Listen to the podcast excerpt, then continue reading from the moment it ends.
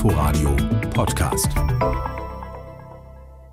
Die angehenden Ampelkoalitionäre werden heute noch einmal über die Impfpflicht diskutieren. Die FDP könnte sich in Hochinzidenzregionen eine Impfpflicht vorstellen, aber nicht für bestimmte Berufsstände.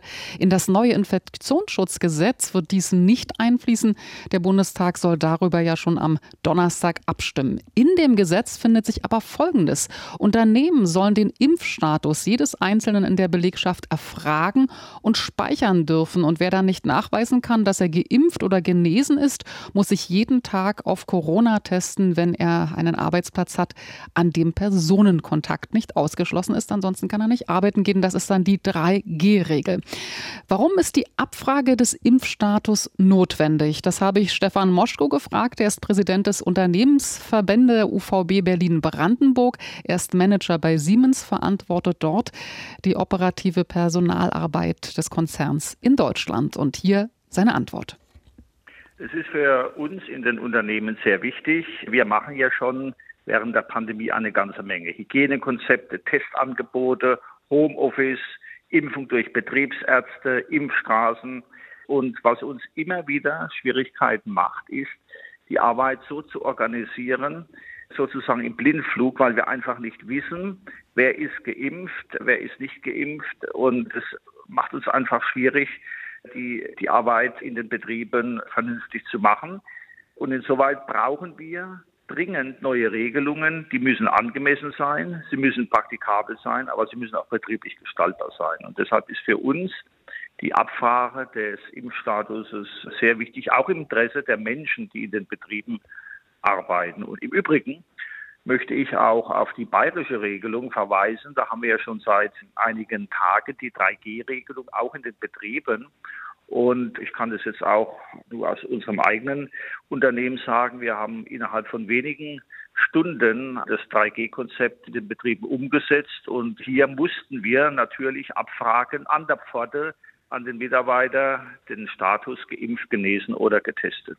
Die Mitarbeiter, die nicht geimpft sind, sollen selbst für das Testzertifikat sorgen. Läuft das, haben Sie das gesehen, dass das in Bayern anders läuft? Also übernehmen da die Betriebe das oder muss das wirklich jeder selbst bezahlen und auch selbst vorweisen? Die Rechtslage ist eigentlich klar. Die Mitarbeiter müssen das erstmal selbst vorweisen und für das Zertifikat sorgen. Es ist auch vom Grundsatz keine Arbeitszeit. Hier sind die, die Arbeitsrichtlinien klar. Allerdings obliegt es den Betrieben, dies zu organisieren. Wir haben auch gute Beispiele dass wir jetzt in den Betrieben selbst Testungen anbieten, kurze Wege, schnelle Testung. Da obliegt es den Betrieben zu entscheiden, ist es nun alles Arbeitszeit, ist es Teilarbeitszeit. Das wollen wir auch den Betrieben überlassen. Deshalb sage ich ganz wichtig, betriebliche Gestaltungsräume sind für uns wichtig und liebe Politik, bitte lasst es die Betriebe dann vor Ort ausgestalten. Was passiert mit Mitarbeitern, die sich nicht testen lassen? Da ist, wie gesagt, die Rechtslage klar. Wer sich nicht testen lassen will, kann nicht die Arbeit antreten und bekommt, wenn er nicht erscheint, keinen Lohn. Maßstab für uns sind immer noch diejenigen, die mit Impfung Verantwortung für sich und andere übernehmen. Offen ist ja noch, was passiert, wenn Arbeitgeber die Nachweise nicht kontrollieren, also nicht schauen, wie ist der Impfstatus der Belegschaft. Wäre ein Bußgeld für Sie dann in Ordnung? Es wäre in Ordnung. Ich gehe davon aus, dass wir das auch in einem Gesetzentwurf, der am Donnerstag in Berlin beraten wird durch den Bundestag, klar geregelt ist. Wenn die Unterlagen, die Dokumentation nicht da sind, dann ist die Ampel rot, dann müssen entsprechende Sanktionen erfolgen. Christian Drosten, der Chef der Virologie an der Charité, der hat gestern bei der Anhörung zum Infektionsschutzgesetz im Bundestag gesagt, ein Test schütze ungeimpfte nicht vor Infektion.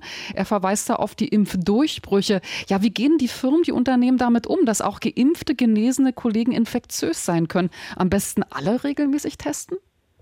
Wir haben ja Testangebote für unsere Mitarbeiterinnen und Mitarbeiter in Firmen. Ich kann jetzt hier das Beispiel aus unserer eigenen Firma in Berlin sagen. Wir haben ein permanentes Testangebot. Das heißt, wer will, kann sich da testen lassen. Die Rückkehr zur Homeoffice-Pflicht aus der Sicht des Verbandes, wie hoch ist da der Prozentsatz derer, die im Homeoffice arbeiten können? Also ich kann aus eigenen Erfahrungen sagen, wir haben jetzt bei Siemens in den, in den Verwaltungseinheiten einen Homeoffice-Anteil von bis zu 90 Prozent.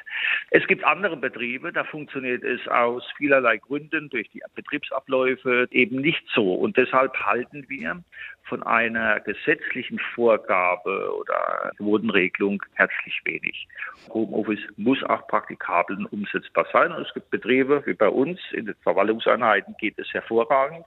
Und es gibt eben auch Betriebe, da geht es schwieriger und deshalb müssen muss dies den Betrieben überlassen werden, wie sie ihre Arbeit, ihre Arbeitsabläufe regeln, ohne Eingriffe durch den Staat. Da, wo es geht, wird es auch gemacht. Ja, äh, was hören Sie denn aus den Unternehmen und Firmen des UVB zu diesen neuen Schutzmaßnahmen? Äh, ist man damit zufrieden? Was für uns wichtig ist, dass wir alles vermeiden müssen, um in einen weiteren Lockdown zu gehen. Und deshalb sind die Regelungen, so wie sie jetzt diskutiert werden und so wie wir sie sehr wahrscheinlich am Donnerstag auch sehen, richtig. Und ich glaube, es ist auch die Chance, dass wir hier relativ glimpflich dann noch über den Winter kommen.